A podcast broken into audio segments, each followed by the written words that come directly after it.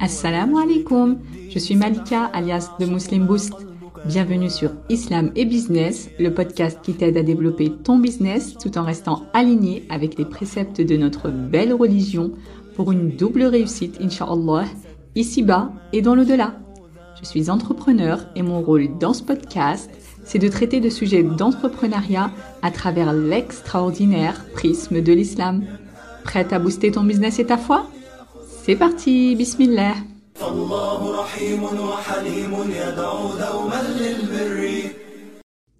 donc on commence ce premier épisode en rentrant dans le vif du sujet, inshallah, et ça sera aussi l'occasion de présenter un petit peu ce podcast.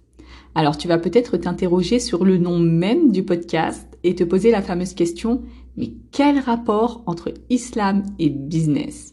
Du coup, je vais tâcher de répondre à cette question brièvement dans cet épisode en quelques minutes, inshallah. Donc, comme tu le sais, l'islam, contrairement à beaucoup d'autres religions, c'est pas seulement une religion de dévotion, c'est-à-dire une religion qui ne te parle que d'adoration pure, telle que la prière, le pèlerinage, etc., ou qui te demande de te priver de tous les plaisirs d'ici-bas.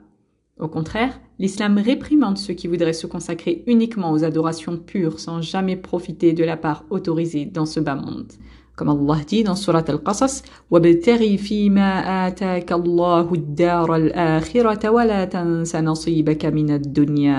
Et recherche à travers ce qu'Allah t'a donné la demeure dernière et n'oublie pas ta part dans cette vie.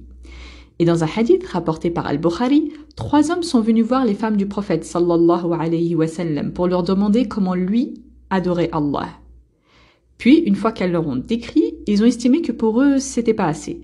Du coup, ils ont dit, qui on est, nous, comparé au prophète sallallahu alayhi wa sallam, à qui Allah a pardonné tous ses péchés, passés et futurs? Donc en gros, ils se disent que le paradis est déjà garanti au prophète sallallahu alayhi wa sallam, mais que eux doivent en faire beaucoup plus. Donc l'un d'entre eux dit, moi, je vais passer toutes mes nuits à prier, c'est-à-dire sans dormir. Le deuxième a dit, moi, je vais jeûner tout le temps et je ne m'arrêterai jamais. Et le troisième a dit, moi, je vais m'éloigner des femmes et je ne me marierai jamais. C'est-à-dire qu'il veut s'interdire les plaisirs charnels même dans le cadre du mariage. Puis le prophète wassalam, est venu et a dit, c'est vous qui avez dit telle et telle chose? Certes par Allah, je suis celui d'entre vous qui craint le plus Allah et celui qui a le plus de piété envers lui. Mais moi je jeûne et je mange, je prie et je dors et je me marie avec les femmes. Et celui qui s'écarte de ma sunna ne fait pas partie de moi, c'est-à-dire qu'il ne fait pas partie de ceux qui m'ont suivi. Donc l'islam n'est pas juste une religion de dévotion, mais c'est une religion de juste milieu, un mode de vie qui permet de trouver l'équilibre parfait entre le besoin spirituel inné chez l'être humain et ses penchants naturels à vouloir profiter de ce bas monde. Donc d'un côté, l'islam nous a montré comment adorer Allah correctement à travers la prière, le jeûne, le pèlerinage, etc. Mais il nous a aussi indiqué comment nous marier, comment éduquer les enfants, comment gérer les conflits et même comment bien manger ou comment faire nos besoins, etc.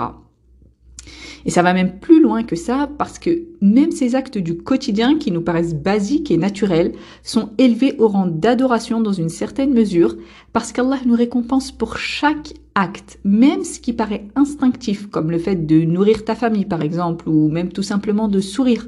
Comme dit le prophète alayhi salatu wassalam, la tahqiranna min an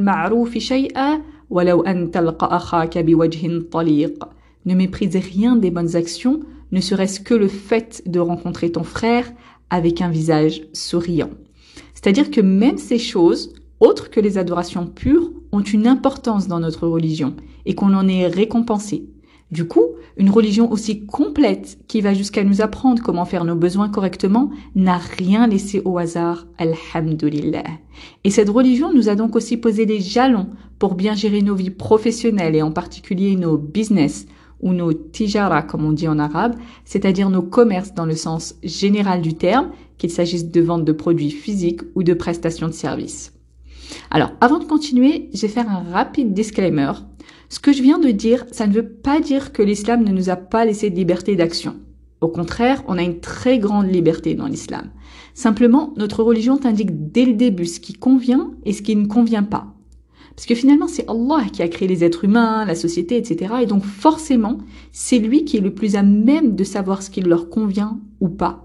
Du coup, il nous a facilité la tâche en nous donnant directement un cadre licite, un cadre sain dans lequel on peut évoluer librement sans craindre de porter préjudice à soi-même ou aux autres.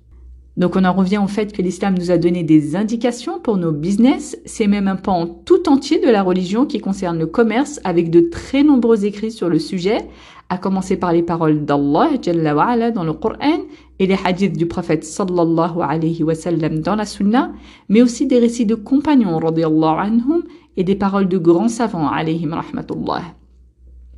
Donc ce qu'il faut retenir, c'est que l'islam est une religion complète, comme Allah dit dans Surat al-Ma'idah, Aujourd'hui, j'ai parachevé pour vous votre religion.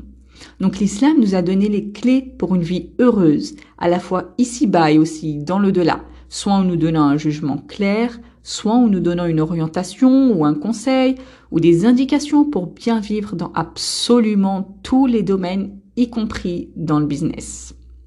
Gros disclaimer avant de terminer cet épisode, je ne suis pas savante et mes podcasts n'ont pas vocation à faire office de source religieuse. Je cherche simplement à partager en toute modestie et à mon petit niveau ce qu'il m'a été donné d'apprendre par la grâce d'Allah Azzawajal.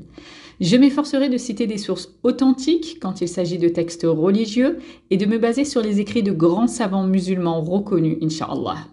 Aussi, comme Allah nous le permet, je citerai ce qu'il y a de bon dans les travaux des experts, qu'ils soient musulmans ou pas, tant que cela ne contredit pas la religion évidemment. Et enfin, si je trouve que c'est pertinent, je pourrais aussi citer des expériences ou des anecdotes plus personnelles, inshallah.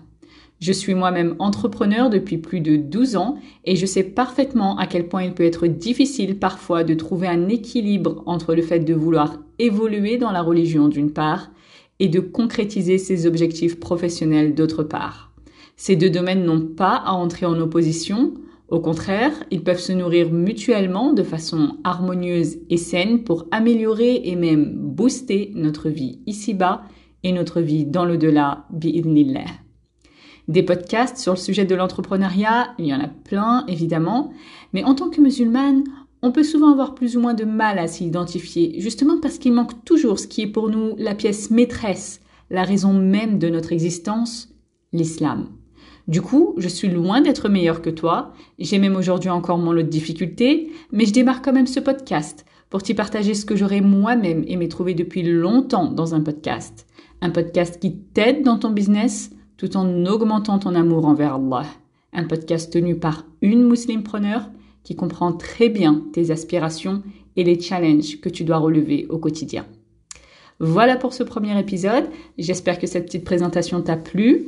Si c'est le cas, je te serais vraiment reconnaissante de prendre quelques secondes pour laisser une belle évaluation sur ta plateforme d'écoute. Ça aide le podcast à avoir plus de visibilité pour que d'autres le découvrent, inshallah. Et comme dit le prophète alayhi salatu wassalam, man dalla ala khayrin falahu mithlu ajri fa'ilih. Celui qui montre un bien a la même récompense que celui qui l'a fait. Merci encore pour ton écoute. On se retrouve dans le prochain épisode, Inch'Allah. D'ici là, prends soin de toi et de ta foi. Subhanakallahumma wa bihamdik. أشهد أن لا إله إلا أنت أستغفرك وأتوب إليك ما أحلى الدنيا لو عشنا وجعلنا الإسلام